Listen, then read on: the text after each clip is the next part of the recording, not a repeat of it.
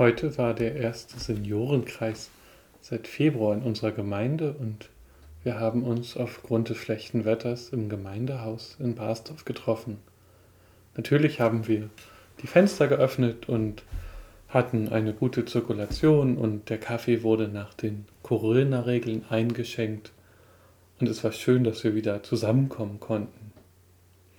Und ich wollte mit den Senioren über die Corona-Einschränkungen, insbesondere in Bezug auf ältere Menschen, diskutieren, denn ich hatte zwei Artikel aus der Kirche und aus dem Spiegel gelesen und die hatte ich vorgestellt.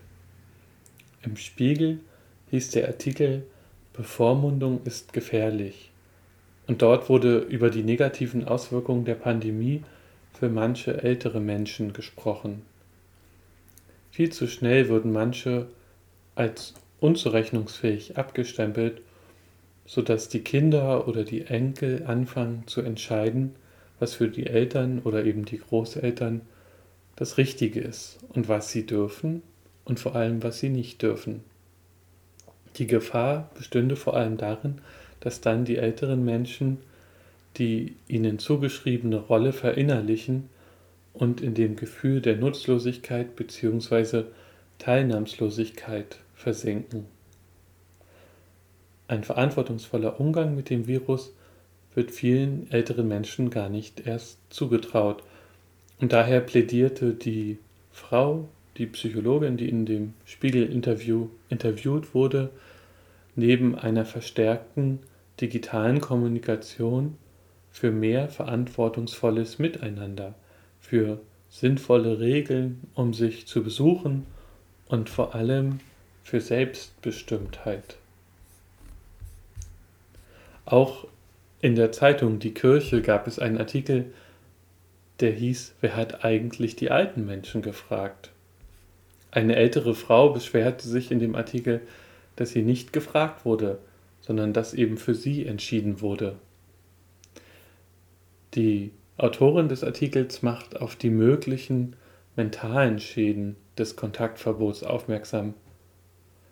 Sie sagt, vielleicht ist es die Angst vor Schuld, die man sich durch mögliches Fehlverhalten auflädt, weil man Angst hat, zu locker oder zu früh bestimmte Dinge zu machen und dadurch fällt man zu radikale Entscheidungen, die Schaden an der Psyche oder an der Seele auslösen. Und das darf man eben auf keinen Fall außer Acht lassen. Die Kollegin Heimdahl, die den Artikel geschrieben hat, empfiehlt, mit gesundem Gottvertrauen und mit dem Wissen um die Begrenztheit menschlicher Kontrollmechanismen die Lebensqualität der älteren Menschen nicht aus dem Blick zu verlieren. Ich habe die Artikel mitgebracht zum Seniorenkreis, weil ich dachte, dass sie eine rege Diskussion auslösen um den in Anführungszeichen richtigen Umgang mit Corona, doch irgendwie waren sich heute alle einig. In den Familien, also alle haben es irgendwie auch ähnlich gehandhabt, in den Familien wurde gemeinschaftlich entschieden, wie mit Corona umgegangen wurde.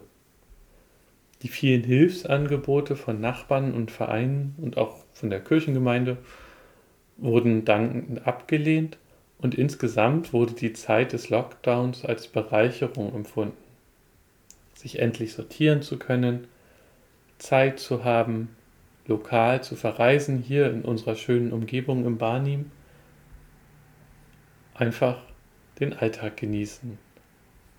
Familientreffen werden mit dem nötigen Abstand organisiert und selbst die kleineren Enkelkinder verstehen schon, dass man Oma nicht zu nahe kommen darf.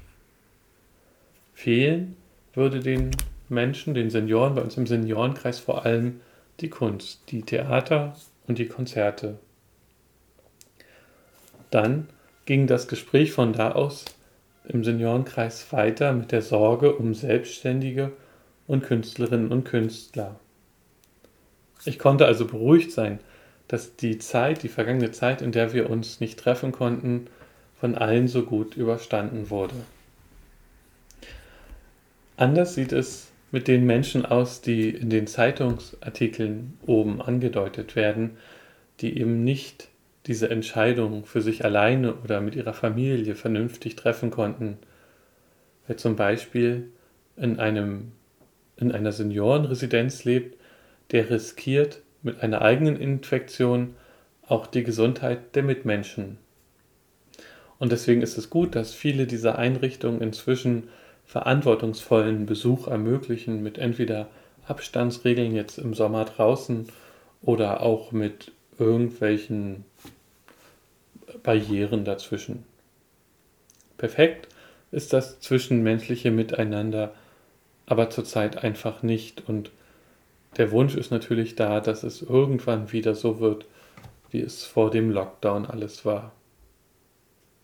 Als ich mir über diese Worte hier Gedanken gemacht habe, musste ich nochmal an einen Mann denken, der Mitte 80 war und er war vor einem Monat oder vor, nee, ist schon länger her, also vor einigen Monaten in einer ARD-Dokumentation über äh, die Demonstration gegen den Lockdown zu sehen. Der Mann demonstrierte eben gegen den Lockdown und wurde interviewt, warum er denn hier mitläuft. Und der Mann sprach unter Tränen in die Kamera und sagte, er will einfach nur seine Frau wieder besuchen können, die in einem Seniorenheim wohnt. Und er sprach in dem Fernsehinterview von seelischer Folter. Die größte Sorge, über die wir beim Seniorenkreis sprachen, und es ist mir auch jetzt wichtig, das hier nochmal zu teilen, ist die Unvernunft vieler Menschen, die nicht verstanden haben, dass die eigene Freiheit dort endet, wo die Freiheit anderer eingeschränkt wird. Eine wirkliche Gefahr für den zurzeit geltenden Status quo wäre eben, wenn sich wieder viele Menschen infizieren und wenn wir wieder zurück in einen Lockdown müssten. Es wäre sehr ärgerlich, wenn wir all die Einschränkungen zurückbekämen, weil sich zu viele Menschen einfach nicht an Abstandsregeln und an das Maskentragen halten. Was wir also für unsere Senioren in der Gemeinde, aber auch für unsere gesamte Gesellschaft tun können, ist Masken tragen und nicht zu schnell die Regeln zur Einschränkung über Bord zu werfen.